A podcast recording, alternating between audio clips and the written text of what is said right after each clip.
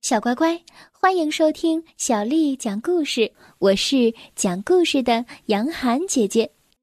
今天，我们先来听一个小狗侦探的故事。这个故事来自《我爱阅读》丛书，作者是来自法国的克莱尔·克莱芒，还有法国的尼科尔·克拉威鲁，翻译叫做于迪。是由湖北美术出版社的叔叔阿姨为我们出版的《小狗侦探》。邦弗莱尔先生是一个大侦探，他的真名是阿希尔·迪舒，不过他一点都不喜欢这个名字。嘘，这可是个秘密，我从来不会告诉别人。接下来，我们来为大家介绍一下今天要出场的人物。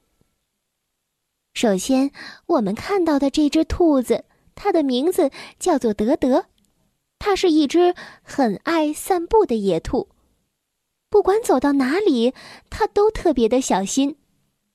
接下来，我们看到的这个胖乎乎的人物，它的名字叫做乔乔，是一只鼹鼠。他最讨厌的就是噪音，尤其是尖叫声，因为这让他没有办法睡觉。在鼹鼠下面的这位先生，他是一只刺猬，他的名字叫做让。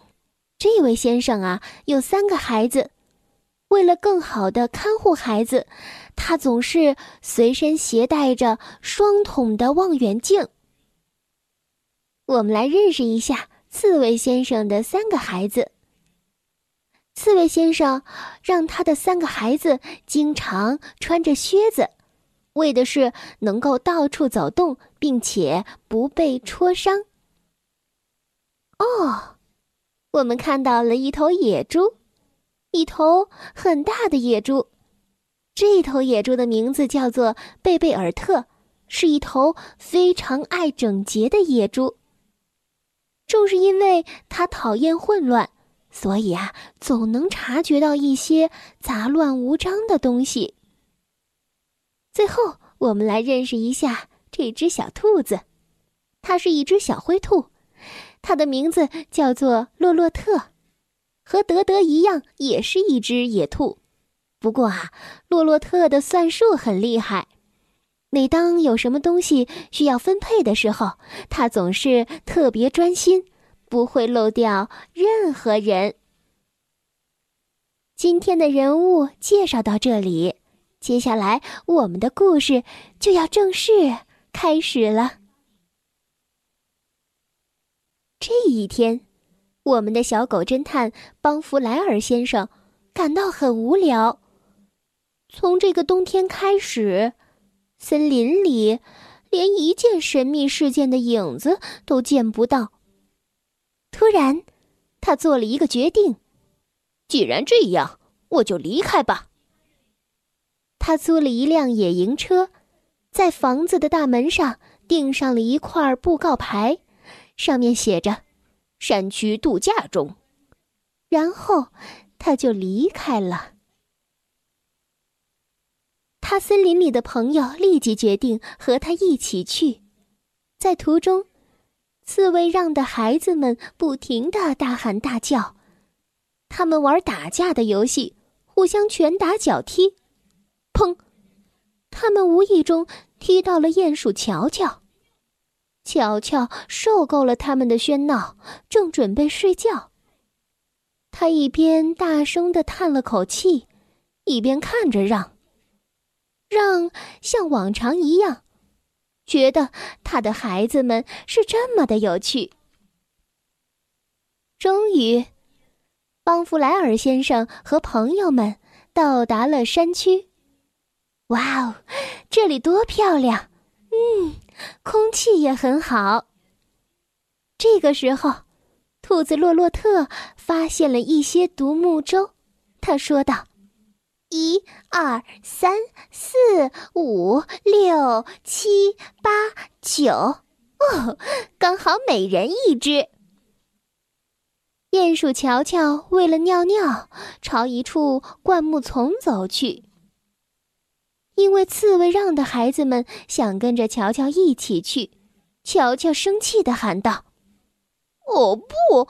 你们已经让我够烦的了，要是谁敢跟着我，我就把他打得稀巴烂。”让笑着说：“去吧，孩子们，乖一点儿。我要去找些木柴来生火。等我回来的时候，咱们就去划一会儿独木舟，好吗？”刺猬让。和邦弗莱尔先生、野猪贝贝尔特一起走进了森林。突然，天空一片阴霾。邦弗莱尔先生说：“暴风雨就要来了。”话音刚落，只见天空中划过了一道闪电，随即传来一阵惊雷。让开始一边尖叫着，一边狂奔。快点儿哦，我的孩子们，他们会害怕的。好大的雨啊！地上的积水也涨起来了。邦弗莱尔先生、贝贝尔特和让在回来的路上遇到了一些麻烦。终于，他们看见了野营车，让迅速的冲了进去，但是他发现孩子们不在那里。他呼喊着：“我我的孩子们，谁看见我的孩子了？”兔子洛洛特说：“，他们可能和乔乔在一起，他也不在这里。”邦弗莱尔先生却不这样认为。不，他们不可能和乔乔在一起。谁来猜猜为什么？刚刚一直藏在椅子下的鼹鼠乔乔伸出脑袋抗议道：“哦，我我知道为什么，我受够了他们的吵闹，他们没有丝毫兴趣和我待在一起。”邦弗莱尔先生说道：“奇怪，真奇怪。我们大家到处看看，也许能找到一些线索。”事实上，邦弗莱尔先生。注意到了一些细节，因为他说：“他们不可能走得太远。”谁来猜猜为什么？野猪贝贝尔特立马大声的叫道：“我我知道，他们的靴子还留在这儿，我看见他们的靴子了。”邦弗莱尔先生说道：“奇怪，真奇怪，他们能赤脚。”走到哪里去呢？大家跟着邦弗莱尔。突然，邦弗莱尔先生停了下来。不，他们不可能经过这里。谁来猜猜为什么？野兔德德恰好瞧见了他们，他惊叫道：“哦，他们肯定不能打着赤脚经过这里。”这里哦，布满了荆棘。邦弗莱尔先生挠着脑袋说：“越来越奇怪了，我们要不要去河边找找看？”邦弗莱尔先生在河边久久的思考着，他看着放置整齐的独木舟，发出了一声叫喊：“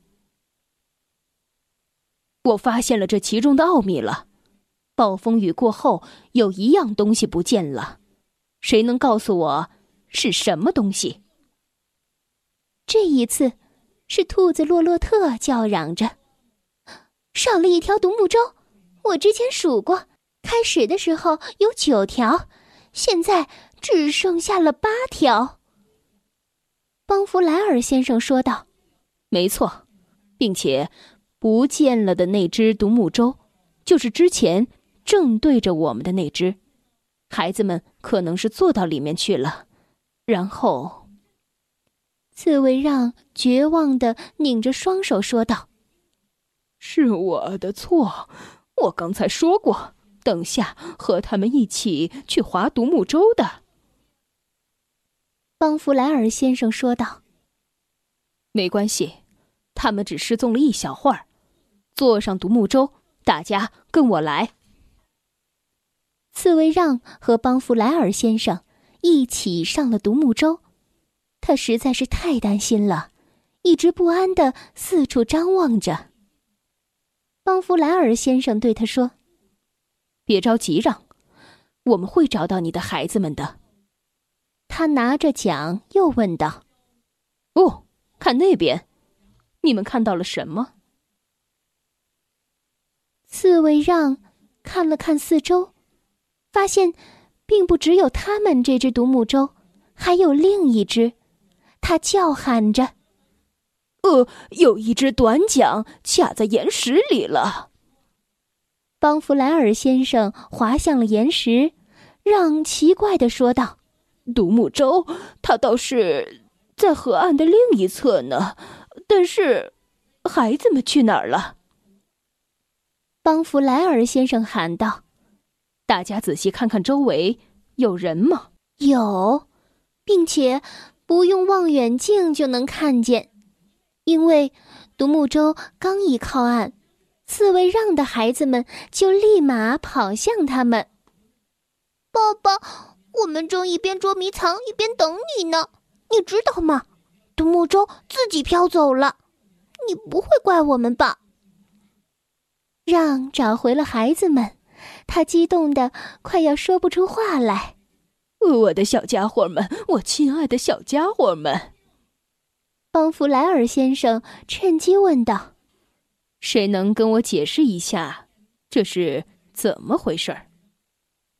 鼹鼠乔乔开始说了：“呃，孩子们上了独木舟。”野猪贝贝尔特接着说：“下暴雨的时候，河水上涨了。”野兔德德和小兔子洛洛特一起喊道：“于是独木舟飘走了。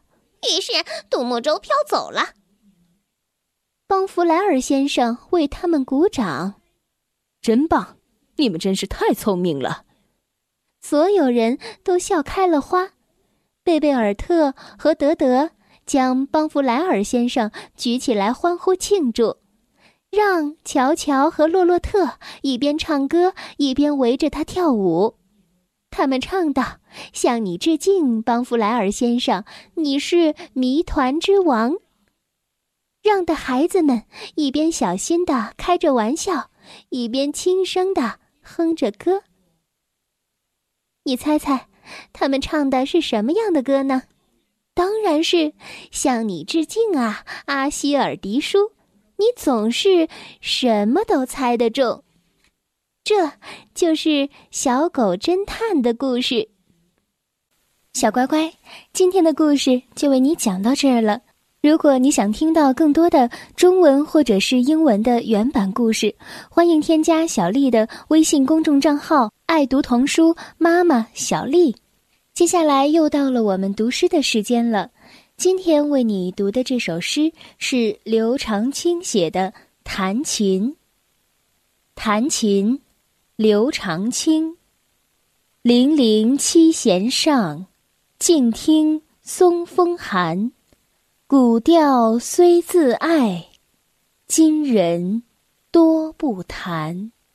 弹琴，刘长卿。零零七弦上，静听。松风寒，古调虽自爱，今人多不弹。弹琴，刘长卿。零零七弦上，静听松风寒。古调虽自爱，今人多不弹。